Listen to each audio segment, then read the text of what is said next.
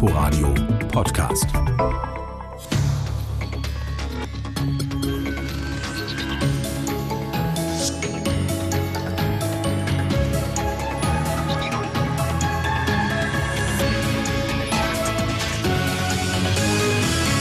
Herzlich willkommen beim Inforadio-Podcast Täter, Opfer, Polizei. Für immer verschwunden?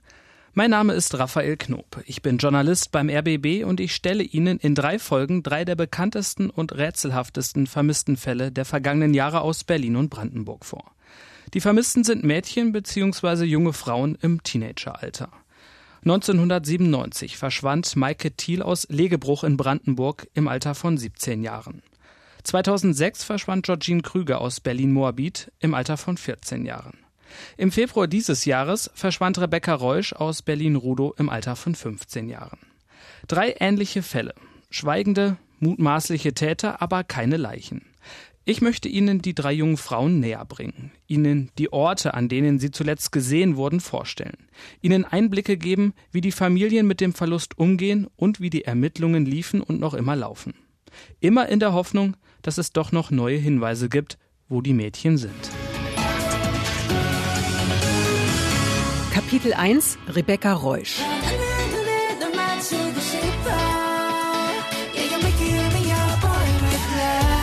A Boy with Love von den Bangtan Boys ist das Lied des neuen Albums.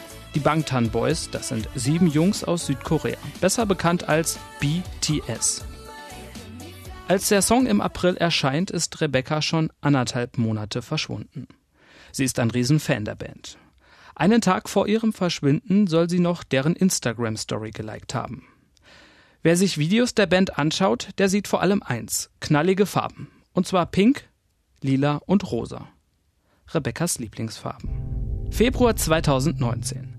Das Jahr ist noch jung und die 15-Jährige hat einiges geplant.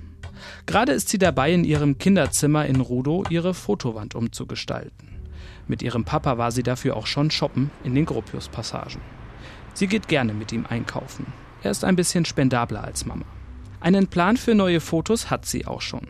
Sie will die Bilder mit ihrer pinken Sofortbildkamera machen. Outfits dafür hat sie auch schon rausgesucht. Unter anderem ihren weißen BTS Kapuzenpullover von der Band. In Interviews schwärmt Rebeccas Mutter Brigitte von Beckys Kreativität. Sie hat immer gute Ideen und kann sich richtig gut zurechtmachen, sagt sie. Erst kürzlich hat sie sich ihre Haare rosa färben und eine Bobfrisur schneiden lassen, mit Pony. Ihre Eltern nennen sie oft kleines Chamäleon. Das Verhältnis zu ihnen ist aber sehr gut.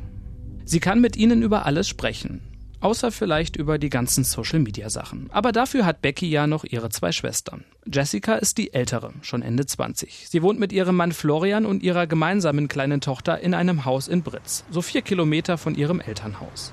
Florian ist wie ein Bruder für sie. Das schreibt Rebecca in der Hochzeitszeitung von den beiden. Seit acht Jahren sind Jessica und Florian zusammen. Becky ist gerne bei ihnen. Ungefähr einmal im Monat schläft sie auch bei ihnen. Und dann ist da noch Vivian, ihre zweitälteste Schwester, Anfang 20. Zu ihr hat sie auch ein liebevolles, freundschaftliches Verhältnis.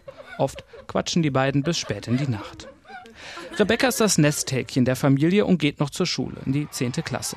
Am liebsten würde sie wechseln, aber ihre Mama hat ihr geraten, erst nach den Sommerferien auf eine andere Schule zu gehen.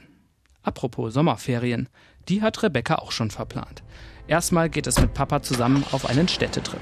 Papa-Tochter-Zeit, eine kleine Familientradition. Letzten Sommer waren sie Kartfahren, dieses Jahr wollen sie nach Dresden mit dem Segway an der Elbe und den Schlössern entlangfahren. Und dann soll es auch nochmal zusammen mit Papa und Mama nach Schweden gehen. Eigentlich der Auftakt für ein richtig gutes Jahr.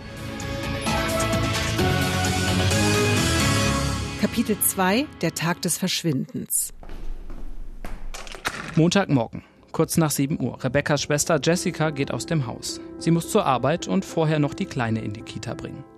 Florian ist Koch und arbeitet oft bis spät nachts. Dann schläft er morgens noch, oben im Schlafzimmer. So ist es auch an diesem Morgen. Gegen 5 Uhr kam er nach Hause. Mit den Kollegen hat er noch eine verspätete Weihnachtsfeier gehabt. Jessica und Florian haben noch kurz geredet. Immerhin war er ansprechbar, was nicht selbstverständlich ist nach so einer Feier, erzählt Jessica später in einem Interview. Unten im Wohnzimmer schläft Becky. Seit Sonntag ist sie zu Besuch bei ihrer Schwester. Den ganzen Tag haben sie zusammen verbracht, viel gequatscht, abends Pizza gegessen, Filme geschaut und Pläne für den Montag geschmiedet. So will sie unbedingt nach der Schule noch Bilder machen für ihre Fotowand. Ihre Sachen dafür hat sie auch schon mitgenommen. Eine kleine pinke Sofortbildkamera, den weißen BTS Kapuzenpullover von der Band und unter anderem eine rosafarbene Plüschjacke. Doch aus den Plänen wird nichts, denn seit diesem Morgen ist Rebecca verschwunden. Ihre Mutter erzählt später der Polizei, dass sie Becky um 7.20 Uhr versucht hat anzurufen, sie aber nicht erreicht hat. Deshalb ruft sie ihre große Tochter Jessica an und erfährt, dass Rebecca erst um 10 Uhr in der Schule sein muss. Englisch fällt an diesem Morgen aus. Eine Stunde später probiert es die Mama nochmal bei Becky. Das Handy ist immer noch aus. Sie macht sich Sorgen, versucht dann mehrmals ihren Schwiegersohn Florian anzurufen. Endlich geht er schlaftrunken ans Telefon, geht nachsehen, ob Rebecca noch unten im Wohnzimmer schläft.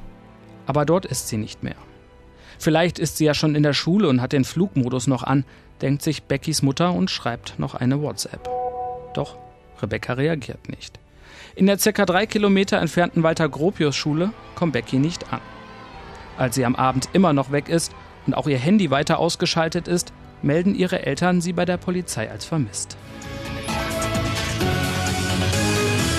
Kapitel 3 Die Ermittlungen 21. Februar 2019, Tag 3 nach Rebekkas Verschwinden. Täglich registriert die Polizei in Deutschland 300 Vermisstenfälle. Die meisten davon können innerhalb weniger Stunden aufgeklärt werden. Der Fall Rebecca nicht. Seit mehr als 48 Stunden gibt es kein Lebenszeichen von ihr. Die Polizei fahndet jetzt auch öffentlich nach der 15-Jährigen live im Studio, Leiter der dritten Mordkommission in Berlin. Wieder kommen neue Informationen ans Licht. Auch die Familie setzt alles in Bewegung, um Rebecca zu finden, sucht auf eigene Faust. In den letzten Tagen haben alle kaum geschlafen. Die Verzweiflung wächst. Reporter belagern das Grundstück. Rebeccas Mutter muss über den Zaun klettern, um unbemerkt in ihr Haus zu kommen. Einigen Interviews stimmen sie trotzdem zu. Hier eine kurze persönliche Randnotiz von mir. Denn viele Menschen haben genau das kritisiert. Also wie können die Eltern oder die Geschwister den Medien Interviews geben, wenn sie gerade ihre Tochter vermissen? Und ehrlicherweise habe ich mich das auch gefragt. Aber es gibt laut dem vermissten Experten Peter Jamin eine plausible Antwort dafür. In der Tat ist es gut für Angehörige von Vermissten, äh, dass sie etwas tun. Sie müssen sich vorstellen, bei einem vermissten Fall geht die Familie hin und meldet jemanden als vermisst. Und dann sitzen sie zu Hause am Küchentisch und wissen nicht, was sie tun sollen. Und sie wollen eigentlich helfen bei der Suche.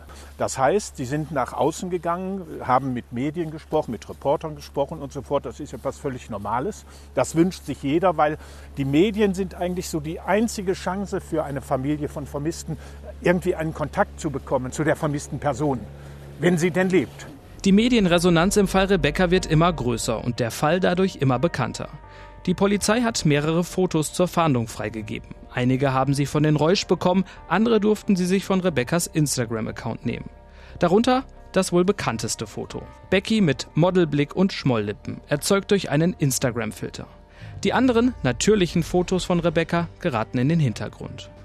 23. Februar 2019, Tag 5 nach Rebeccas Verschwinden.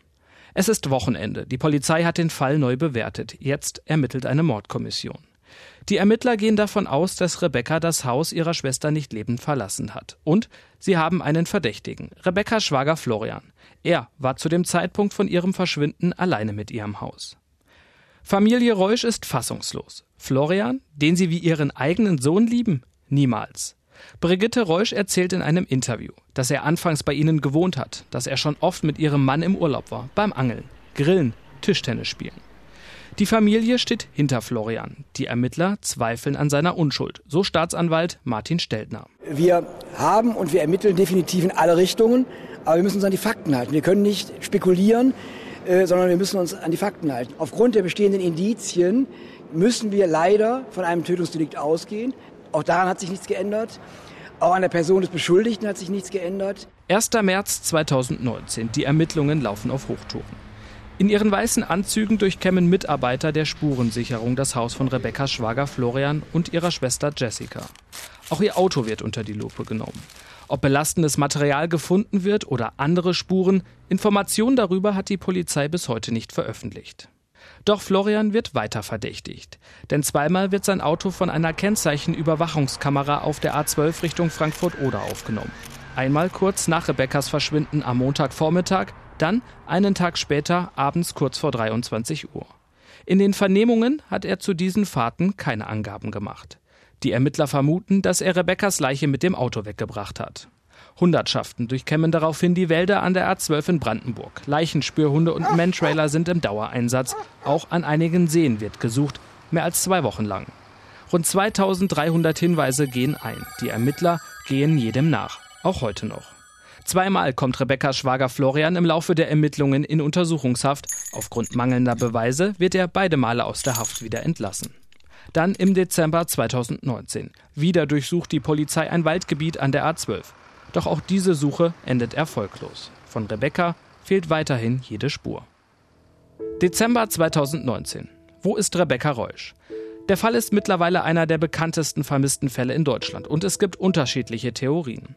Einige behaupten, sie sei ins Ausland gereist, vielleicht nach Südkorea, wo ihre Lieblingsband BTS herkommt.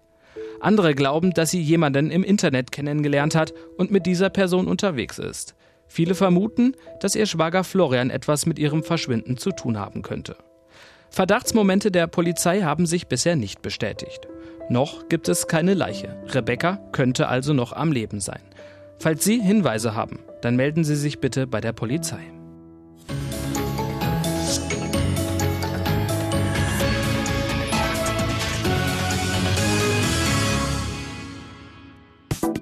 Inforadio Podcast.